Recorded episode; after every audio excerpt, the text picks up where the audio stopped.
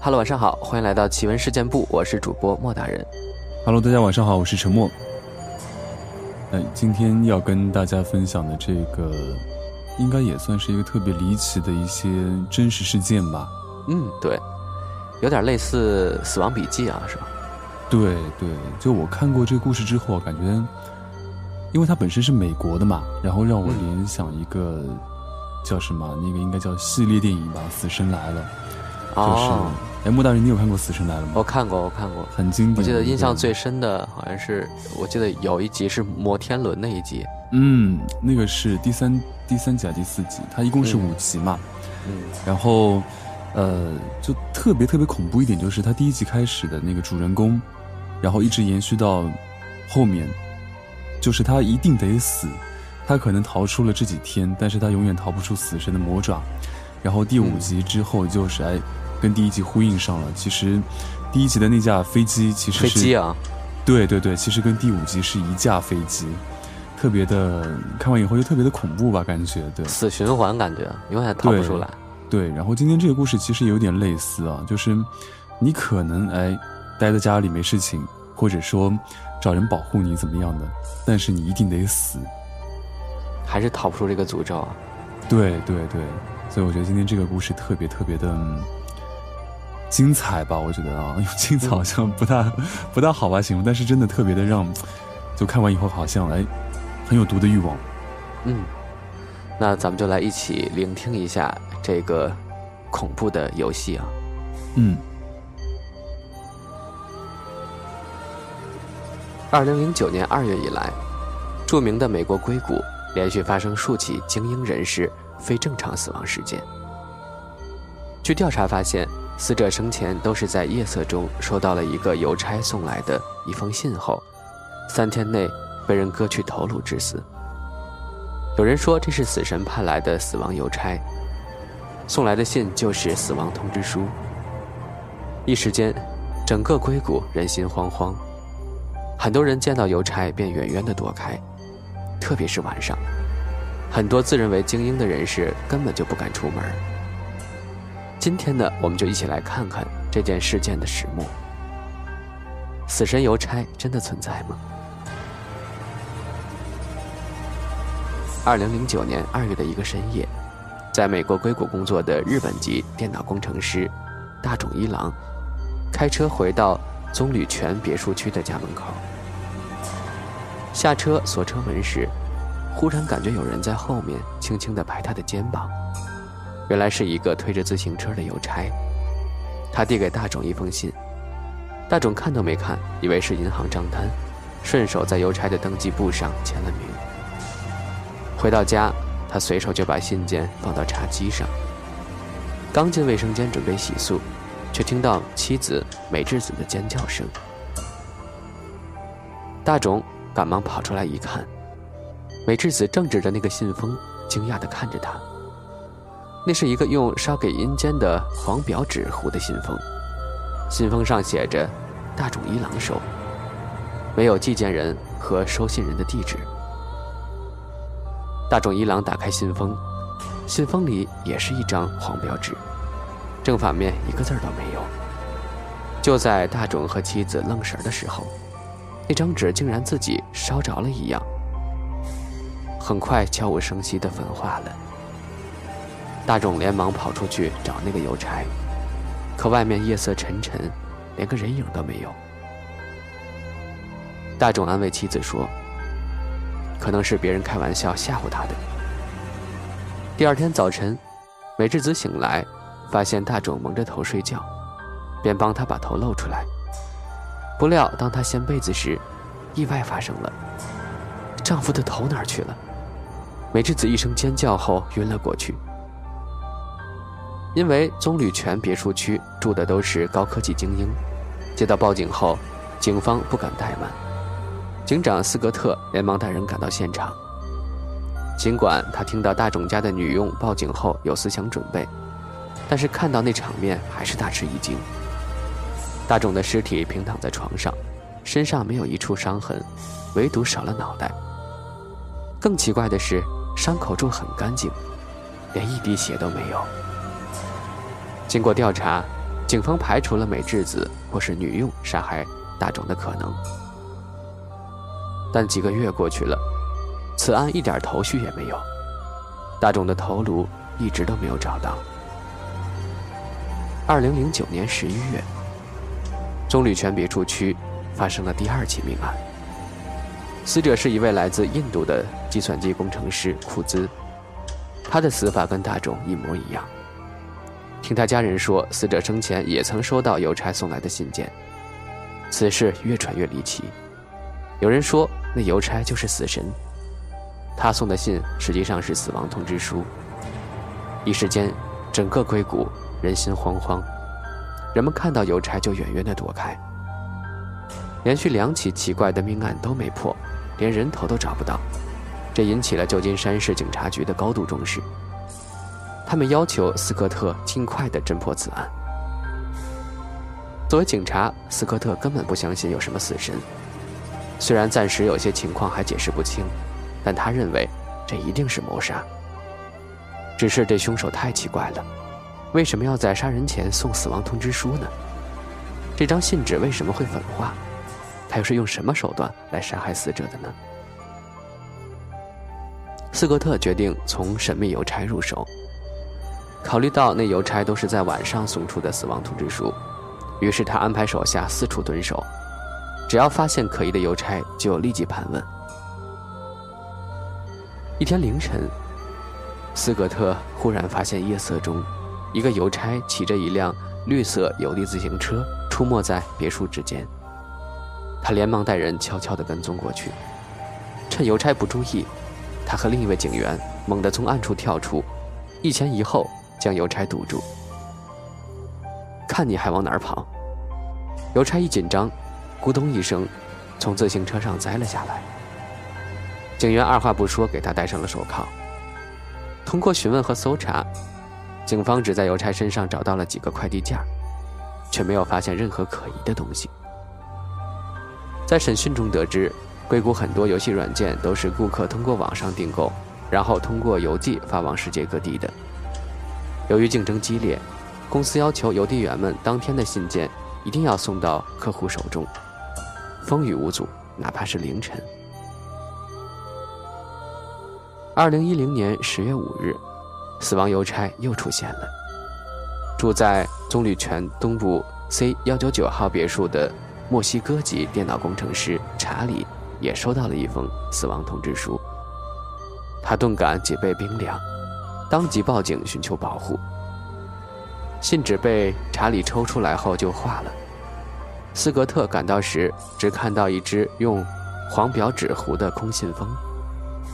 考虑到之前收信人三天内就会死亡，为了不惊扰死神，斯格特要求查理像往常一样正常的上班和生活。警方则会安排人在暗中保护他。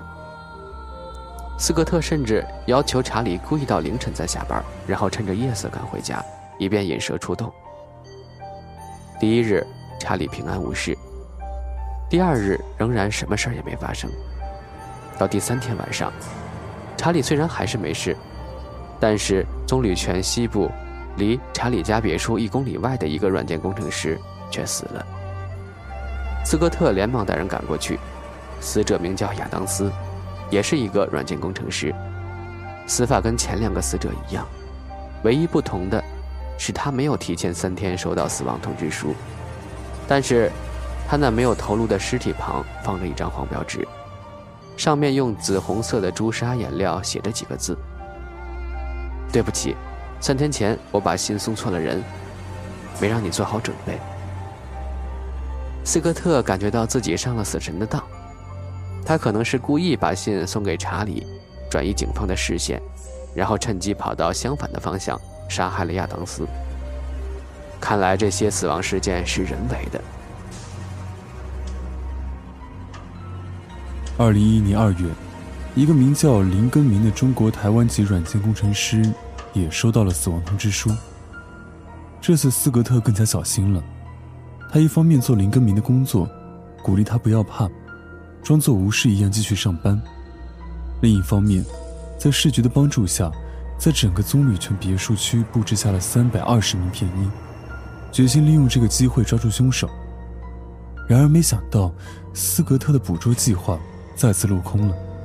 林根明并没有死在家里，而是在第二天莫名其妙的从公司的十七楼楼顶上跳了下去。林更明的脑袋虽然还在，但已经被摔碎了。斯格特感到疑惑了：林更明昨天还吓得不敢上班，说明他并不想死，所以不可能是自杀。而如果是医用盗杀，他从十七楼摔下来。身上所有的器官都应该被摔碎了。唯一可能的是谋杀，可软件工程师从事的都是研发工作，整天待在室内，会跟什么人结下仇怨呢？二零一一年四月，软件大鳄戴维的一个生产基地，在硅谷圣亚当河附近建成投产，很多精英人士前去祝贺。就在落成仪式上，忽然从半空中摇摇晃晃地落下了一封信。那只信封不偏不倚，正好落在印度籍软件工程师里格布的身上。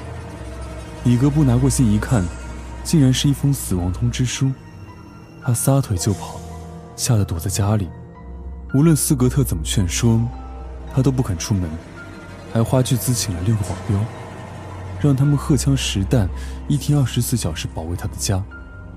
里格布在家里躲了三天，好在并没有出事，但他还是不敢去公司。甚至打算回印度发展。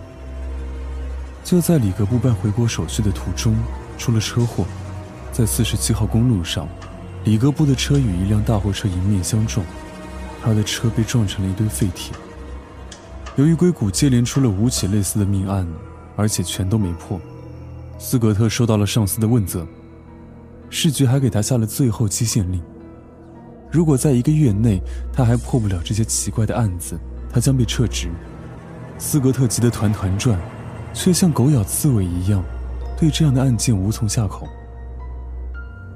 死者林更明自己开了一家公司，他负责软件开发，妻子负责软件市场。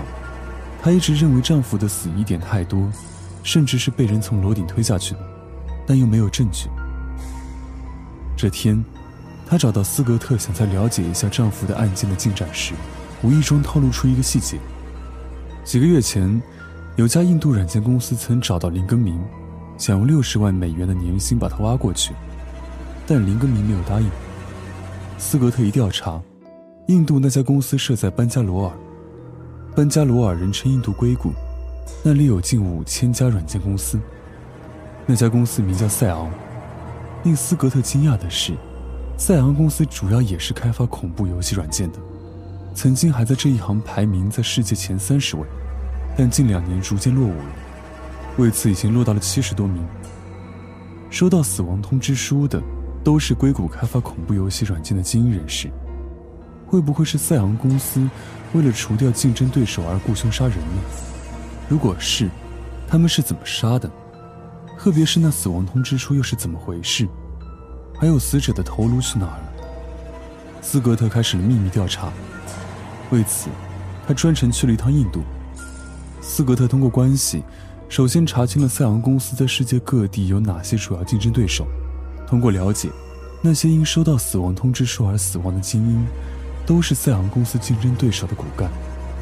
这个发现让斯格特感到很兴奋，这说明他的思路是正确的。接下来，他没有惊动任何人，只是派人悄悄把赛昂公司主要竞争对手在硅谷的骨干全都暗中保护起来。二零一一年六月十六日深夜，一个黑影悄悄地潜入位于硅谷棕榈泉阿拉米达附近的一栋别墅。只见他只用了几秒钟，就熟练地弄开了主人家的门，来到主人的卧室外。黑影往室内吹进去一种迷香。就在黑影闪身进了主人卧室，用一个奇怪的东西对着主人脖子时，整个房间忽然灯火通明。黑影想跑，却见斯格特站在外面。正用手枪指着他，他顿时瘫倒在地。经过审讯，这名凶手来自印度，名叫拉达。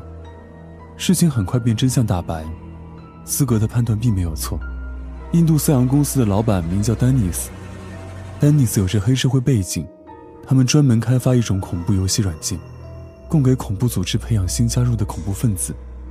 但是，游戏软件这一行业竞争非常激烈，公司投产后只红火了两三年就落败了。丹尼斯知道，开发软件人才才是第一位，于是他想了个办法，花巨资动员竞争对手的骨干人员，来到自己公司工作。结果虽然也有几个竞争对手的技术骨干，在他们重金许诺下来到印度，但其他大部分都不愿意来。于是丹尼斯决定除掉他们。如何除掉这些竞争对手呢？丹尼斯考虑到，开发恐怖软件的人内心多少有点鬼神的阴影和恐惧感。他想先送一份死亡通知书吓吓他们。如果他们愿意去印度，他就放弃杀人；但如果他们还不悔改，就除掉他们。信封里的黄标纸之所以一打开就化掉，是因为它经过了化学处理。密封在信封里没事，只要打开信封接触到空气，它们就会粉化掉。他们割人头时，用的是新开发出的纳米激光刀，由于这种刀瞬间就能焦化伤口，密封住血管，所以头颅被割掉了也不会流血。当真相大白时，令无数人唏嘘。为了一己私利，竟想出如此残忍的方法，真的应了那句“魔鬼在人间”。或许哪一天，真有恐怖游戏公司会根据这个事件，开发一款游戏吧。